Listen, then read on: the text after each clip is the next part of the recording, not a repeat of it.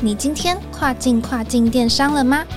本节目由欧美日跨境电商第一门户世宇智宇制作播出。在这个节目里，你即将听到最新最专业的欧洲、美国、日本跨境电商资讯，以及由跨境专家分享的各种有趣电商营运故事。每周一个新主题，带你跨境跨境电商。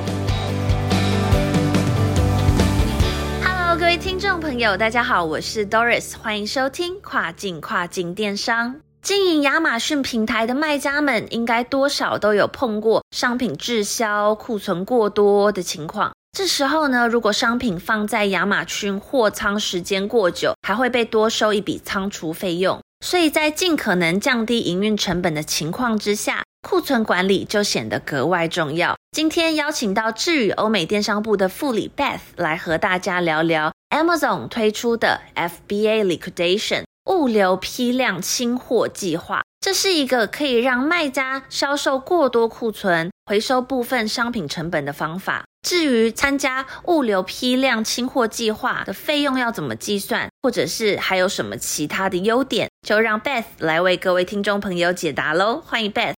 大家好，我是 Beth，今天来跟大家聊聊物流批量清货计划。经营亚马逊平台，管理库存是极为重要的一环。卖家一定都有碰过库存过多的情况，这时判断什么时候需要加快销售速度，减少库存，真的非常重要。我们都知道，亚马逊有一个专属的 FBA 物流，产品如果存放超过两百七十一天，就会被收长期库存费用。因此，亚马逊推出 FBA Liquidation 物流批量清货计划。它可以帮助卖家清除冗余库存，减少不必要的仓储费用，还可以收回部分的资金哦。FBA Liquidation 物流批量清货计划是什么呢？此计划可以帮助亚马逊卖家销售过多的库存，回收产品平均售价的约五趴到十趴的资金，借此降低仓储成本。而买家则是和亚马逊官方签约的清货人。清货人不能退货，也没办法在亚马逊平台中转售产品。目前已经在美国、德国、法国、西班牙等站点提供。亚马逊卖家参与计划后，则需等待清货人购买库存。成功销售后，产品的销售金额会在六十到九十天内显示在卖家账户中。卖家也不会再被收取其他的仓储费用，如未被清货人购买，系统则会自动弃置产品哦。那以下三种情况是亚马逊官方决定库存价格的关键因素，分别是卖家过去的销售情况、此 A n 过去的销售情况，以及产品在 FBA 销售时的平均售价。而使用这个功能也会产生部分的费用。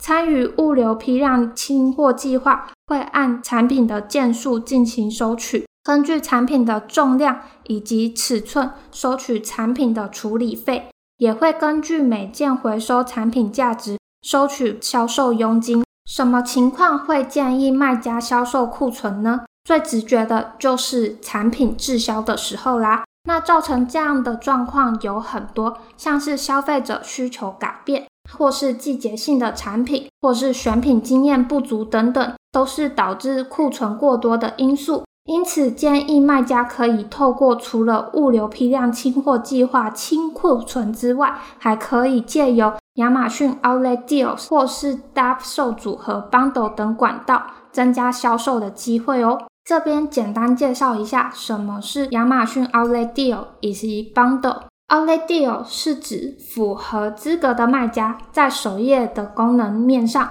会出现亚马逊 Outlet 的这个功能，建议可以提供至少二十趴以上的促销优惠，也不能高于系统推荐的一个价格，通常会限制七到十四天的一个交易时间哦。那搭售组合 Bundle 又是什么呢？它是指将销售速度较缓慢的产品与热销产品进行结合，吸引消费者进行购买的一个功能。比如说，行动电源可以搭配充电线一起进行销售。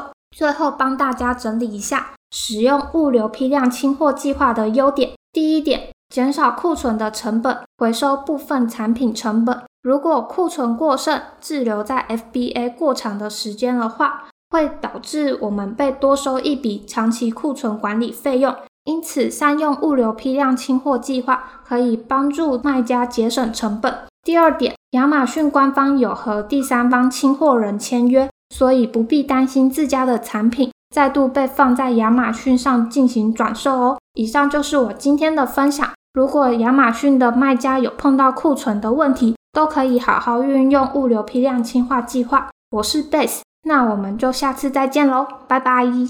好的，感谢 Beth 详细的分享。如果卖家们因为种种的原因导致库存过多的话呢，不妨尝试今天这一集 Podcast 所提到的亚马逊物流批量清货计划，来帮助你清库存哦。最后也别忘了每周二早上八点钟准时收听跨境跨境电商，让我们带你跨境跨境电商。我是 Doris，我们下周再见喽，拜拜。